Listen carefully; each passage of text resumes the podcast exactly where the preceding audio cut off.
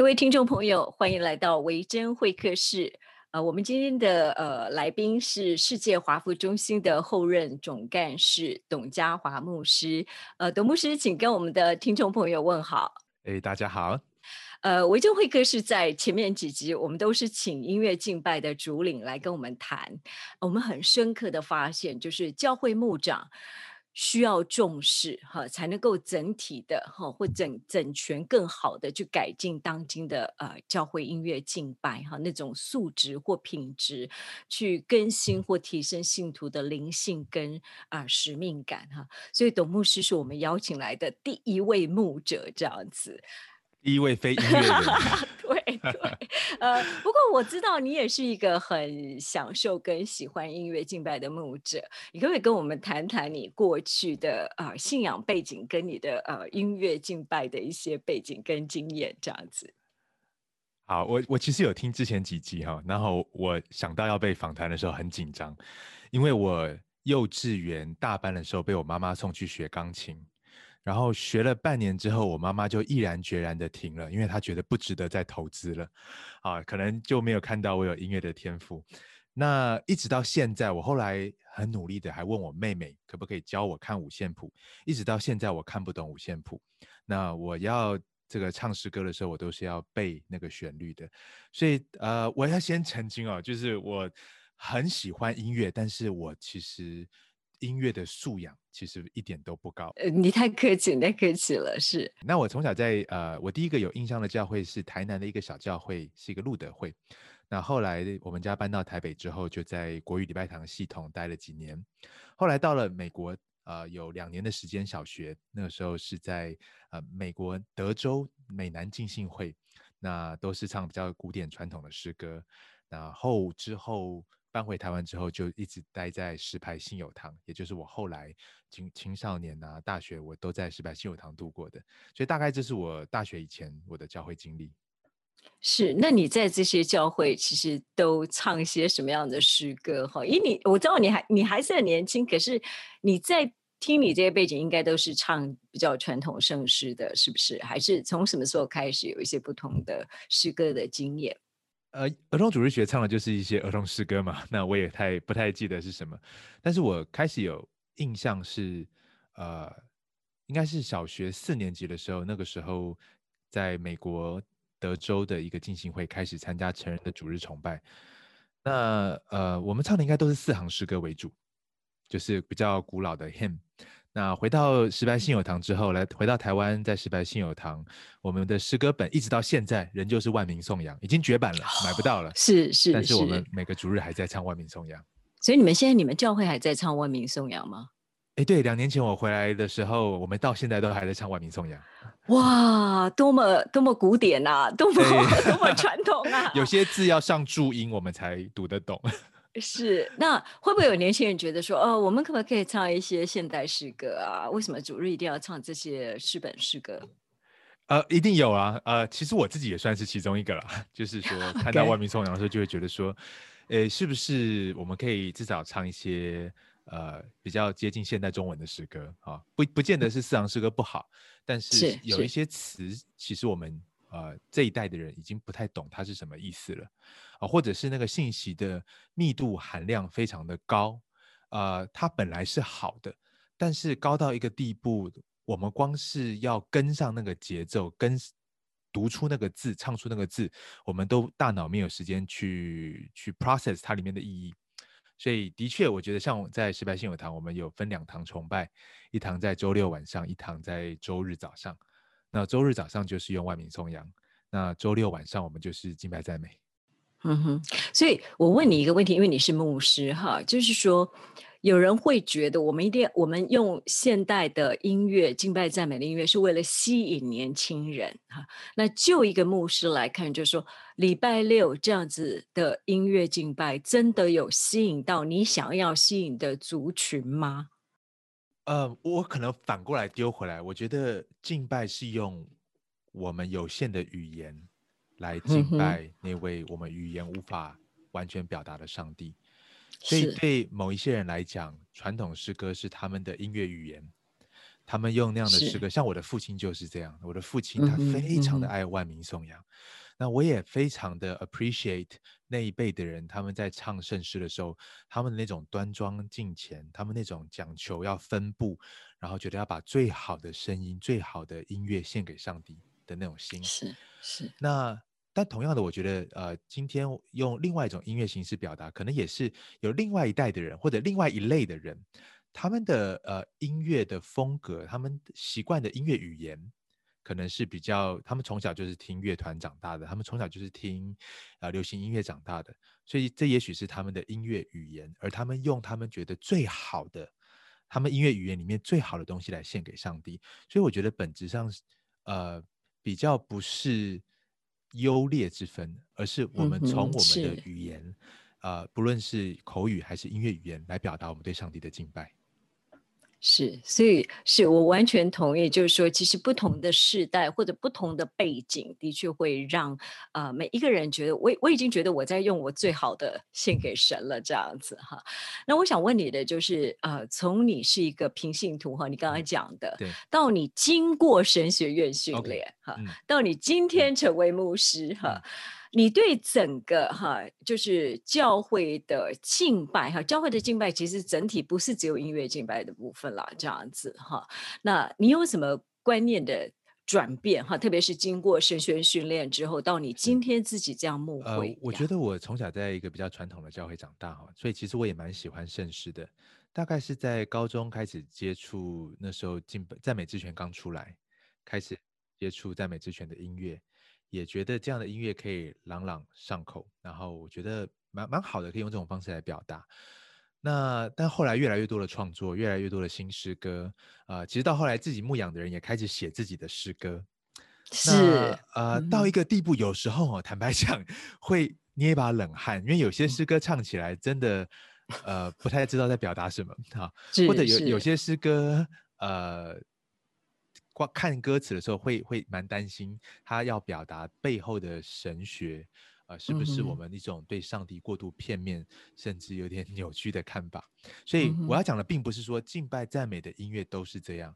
而是当大量创作之后，呃，的确有呃不同的呃不不不一样品质的诗歌被创作创作出来。那我觉得在读神学以前。我比较就是啊，可以可以唱就好了，反正你在敬拜上帝嘛。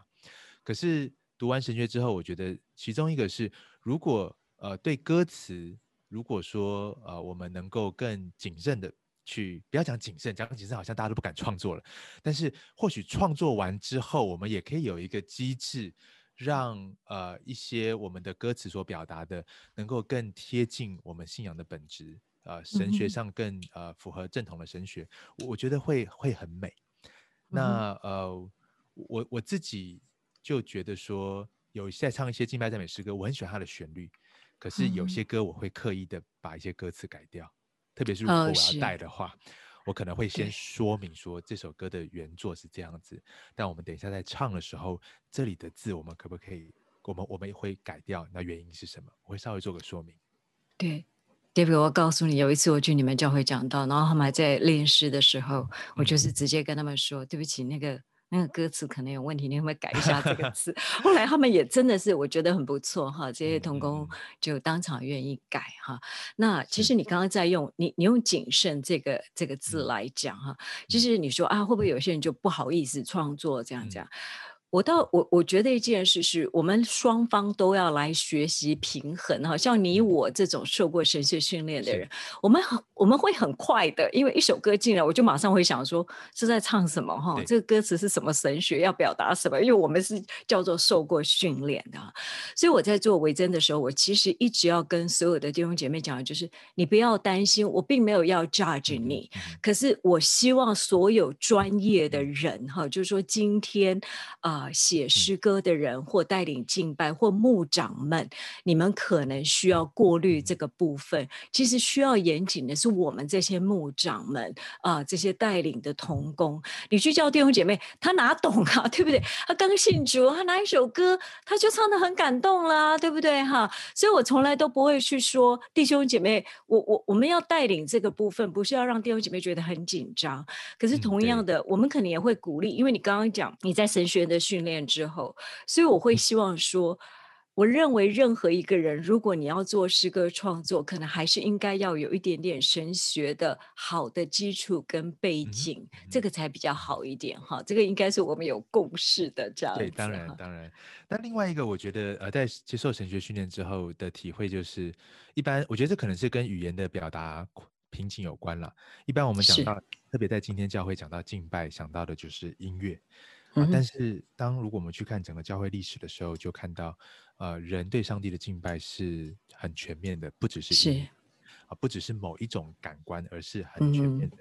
那我觉得，特别是当我读到 Robert Webbers 啊这位神学老师，他写了一本书叫做《崇拜》，然后呃副标题是“历久常新”的时候，是是里面提到了整个教会两千年敬拜的历史，我觉得很美。我我觉得，当我们有一个历史的纵轴来看，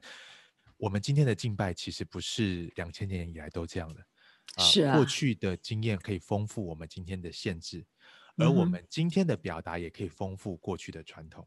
对，那比啊，谢谢你的这个回应，真的很棒。是，请说。呃，比如说 Weber 就讲到说，初代教会的敬拜主题其实是上帝的故事，所以为什么圣餐是敬拜的中心？因为早期的教会并不是大家都识字的，并并并不能够翻开每个人一本圣经翻开来，然后就可以读出来的。嗯所以是透过圣餐一个具体可看见的。呃，形式来表达上帝的话，来传讲上帝带我们救我们脱离罪恶捆绑的这个故事。那到了这个宗教改革的时候呢，加上文艺复兴、启蒙运动，呃，开始渐渐的转向比较从理性、智性来认识上帝，转向个人的悔改。那强调说，哎，我们自己需要警醒。那到了浪漫主义，就是对启蒙运动的一个回应的时候，可能那个时候就会更强调一种呃归性的经验，一种主观的体验。而到了二十世纪，我们看到今天很多啊教会，上个世纪了，可能是以慕道友为导向的崇拜，可能是想要去纠正的是教会的语言跟世界的语言已经没办法沟通了。可是到了二十一世纪，我觉得我们是时候可以重新有个反省，我们可以从过去学到什么。我们今天又可以如何在传统的基础上面来丰富我们的传统？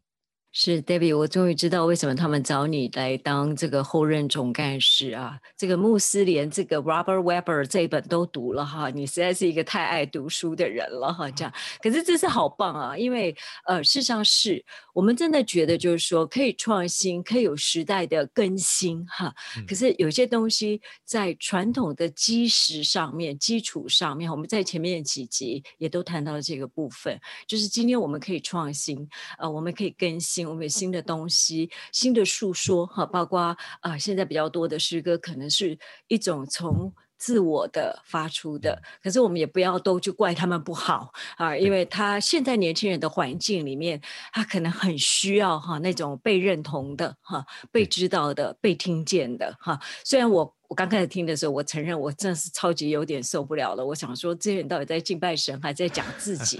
呃，可是我开始去接纳，我我真的也在学习的过程。我觉得我们大家都要进入这种学习的过程，不要去不承认自己没有办法接受啊某些不同的东西哈。那我慢慢去了解说，哦，原来年轻人是这样子在想的，呃，这样子的东西。可是你刚刚提的，也是我们最近在谈的时候一直在看哈，就是。这些敬拜的啊历史的发展里面，哪些轨迹，哪些根基，到今天我们可以真的是重新再检验一次，哈，可以有更好的东西，哈。那身为牧师，我最想问你的，还有就是，你最希望啊，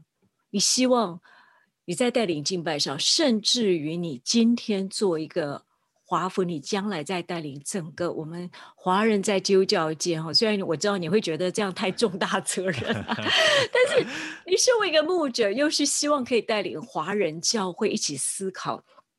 那如何让整个教会的敬拜哈，可以更多哈帮助弟兄姐妹在信仰上去实践啊，去真的做出像你所谓的使命门徒这个部分？嗯嗯，我觉得敬拜它其实呃，一个是我们对上帝的回应，另外一个我们敬拜的方式也是一个塑造我们生命的过程 （formation）。那比如说神学家，呃，这个，嗯。他一下叫不出他的名字啊！写那本呃《欲望的门训》的作者 Smith 啊，他就提到说，其实我们日常生活的习惯，它就在塑造我们生命的渴望。那么，我们今天教会的敬拜生活，我们其实也是需要明白，我们怎么敬拜，嗯其实他也在塑造我们是怎么样的渴望。那我觉得，呃，作为一个牧者，我虽然刚刚提到我看不懂五线谱。但是我觉得敬拜非常非常的重要啊！而且我常常，我们教会虽然有周六敬拜赞美，周日是传统崇拜啊，我常常在周日的传统崇拜当中，很深很深的被感动。是，而很多时候是透过诗班献诗。那我觉得我们教会的诗班，我很真的很宝贵，是呃有一位呃很谦和，但是又有音乐底蕴素养的童工在带领。那诗班在现世的时候，很多时候我在那个时候会会被深深的触动。那另外一个，我觉得我常被触动，是以前我从小长大的时候，我觉得崇拜里面最无聊的一件事就是守圣餐。小时候，呃，一看到周报唱今天有首圣餐，坦白讲，我第一个反应是糟糕，今天午餐会延后。啊，因为通常我们教会讲到不会因为圣餐而 对对对对，然后圣餐发的时候还要祷告啊，对这个杯为杯祷告，饼要注谢啊，然后这个然后又要分饼，对，还要彼此等候，我都觉得 哇，每每次每次都是觉得快，可不可以快点，可不可以快点，可不可以快一点？可可是，在我呃去去读到呃过去两千年教会历史传统的时候，我就发现圣餐好美。是。是，只是被我们今天守的好无聊，那个、那个、那个美都不见了。所以我自己的一个呃，我觉得一个很大的改变就是，现在每次有机会在呃崇拜里面带领圣餐的时候，啊，其实圣餐有很多很丰富的含义可以讲。那我每次都会选一个不同的面向来跟弟兄姐妹去分享圣餐的意义，然后透过有形的圣餐，那我们可以去呃去深思。救恩对我们的意义。我举个例子啊，比如说有一次，我们教会一个呃老老老姐妹刚过世，那次在守圣餐的时候，我就看到她的家人坐在下面。我那时候就有个很深的感触，是我们今天在守这个圣餐，就是有一天我们要跟那位过世的啊老姐妹，要在主的家里面再一次在基督的盛宴里面一起享受。所以那一次守圣餐的时候，我的啊焦点就放在那个。再来基督盛宴的盼望，以及我们与在基督里所爱的人睡了的人再次相聚的盼望。我觉得我自己在分享的时候，我自己也也想到我生命中一些我敬重的长辈所爱的亲人过世了，那那样的盼望。所以我觉得圣餐的面向太丰富了，不是只有呃要醒他自己的罪，吃喝的时候要要醒他自己的罪，很重要醒他自己的罪。可是圣餐太丰富了，绝对不只是如此。是，我觉得讲的非常好哈，因为，呃，敬拜里面很重要的一部分是圣礼的部分，可是圣礼里面其实是带领我们跟神基督的连接的部分，非常的重要哈。那今天的教会里面。真的，呃，我们不能怪现代敬拜赞美了哈，这样子，我完全了解现代敬拜赞美的背景。我自己呃，在呃芝加哥最后几年，我都在 Widow Creek Church 聚会，so 啊，我完全了解他们的一些呃方呃一些为什么这样子做。可是圣礼其实这个部分是很重要，我们不能就怪说，因为现在敬拜赞美把圣礼都浓缩了或者都去掉了哈，这样子。那但是我的确同意您，你刚刚讲的就是圣礼里面那些带领。弟兄姐妹去理解圣礼的意义的，哈，甚至于带领他们去思想的，可以更丰富、更活泼这样子，哈，是真的非常谢谢呃，董牧师今天接受我们的访问，我们很需要这样的牧者，我们一定会把你的声音大大的播出。那最后可以想请问你，就是呃，你你想呃，在呃做世界华服中心哈后任总干事哈，那你会建议当代的门徒哈，可以有怎么样子？就个人敬拜好了哈，个人的敬拜生活。呃，其实我有听你跟谢院长那一集哈，他讲到一件事，就是说你你讲了一句话，你说，呃，其实现在我们都在线上敬拜，或许活动就不必太多了哈。可是怎么鼓励我们弟兄姐妹，你自己可以在呃家中跟家人就一起有美好的敬拜生活，然后。怎么样子可以仍旧在家里能够有更好的这种门徒的使命的概念啊？你可不可以简单最后一点总结？好，嗯，我想蔡老师也知道，我们最近在做一个 podcast 叫《使命门徒》。那其实我们试着想要谈的，就是作为一个门徒，我们所跟随的是那位啊带着使命拯救的世界 Missio Day 的上帝，宣教的上帝。所以，我们跟随耶稣绝对不是一个静态或一次性的决定，而是一生之久的回应。那我觉得，如果 translate 到敬拜来讲的话，就是我们的敬拜，它绝对不是一个一次性的事件，是它其实是一种呃生活的方式。那呃，它可以发生在很多的地方啊。我们过去可以有实体见面的时候，我觉得我们很美很棒。如果今天能够恢复实体，我觉得我们还是需要实体的聚集。但是在没有办法的时候，我觉得就好像进食祷告一样。好，你在短暂的进食当中，你感到那种对食物的渴望，其实那个渴望提醒你，我们对上帝岂不应该更是这样渴望吗？所以我觉得在今天北美大家好像都被软禁在家里面的时候，我们的敬拜生活或许不是要去否定我们实体敬拜的重要，而正是看到原来我们过去都没有太珍惜实体敬拜。而在而在我们现在没有办法的时候，我们也可以真实的去想到对方。其实很多时候，呃，今天很多线上的聚集啊、会议啊，坦白讲，大家都已经麻麻木了。可是，呃，去年圣诞节，我就突然就想到我在美国的一个朋友，就视讯打给他，问他好不好的时候，哇，他的我觉得他眼泪都快掉下来了。他他跟我说，他已经好几个月都闷在家里了。都没有跟人有真实的见面了，会不会这个时候或许没有办法真实的见面，但是透过一个真实的风靠或者一个一个一个呃，透过网络的视讯，我们可以真实的关怀彼此，为彼此祷告。我觉得这是很重要的敬拜生活，就是彼此相爱的操练跟实践。那另外一个就是啊，诗歌敬拜跟祷告。我觉得诗歌很重要，很多时候我们呃在最关键的时刻心中在想的时候，很多时候是一首诗歌。那啊，甚至很多人他失忆了，但是最后忘记的部分却是诗歌音乐。所以今天很多时候，我们也可以透过在我们没有办法实体聚集，但是我们透过唱以前实体聚集唱的诗歌，想到那些弟兄姐妹，我们一方面敬拜上帝，一方面也为着我们所想念的弟兄姐妹带祷。我觉得这就是一个渴望的塑造。那呃，或许当疫情过后，我们更珍惜实体。我们也更珍惜我们的邻舍，教会就能活出我们真正的使命。阿妹，我先告诉你哈，我从呃。我们被封封，呃我们就这样子 lock down 哈，这样待在家里。我完全我的祷告就是，我一直在思考上帝为什么让这件事发生，要我们思考什么。那我觉得说，我们是不是太不珍惜了？我们是不是没有去珍惜？我们可以这样敬拜神，结果我们现在只能这样敬拜。虽然现在哦，像上线很方便哈，可是神应该是要我们。去珍惜一些东西，所以我真的非常同意、认同你刚刚说的。我在这段时间里面，其实我自己更安静，更多时间去享受，不管是我自己或跟啊家人的一些敬拜哈。那我们希望可以继续的推动。我常常想哈，就是其实你也认同的，我们都知道，就是宣教不是那个终极，敬拜是终极啊。我常常觉得，其实每一个弟兄姐妹，他如果任何时候他自己可以敬拜神，他可以祷告神，对不对？当你把那个圣礼的意义带给他之后，他自己其实真的是渴慕那个在天上的东西哈，这样子。OK，非常谢谢董牧师今天接受我们的专访，呃，我们一起跟听众朋友说拜拜，拜拜，谢谢蔡老师，拜拜，拜拜。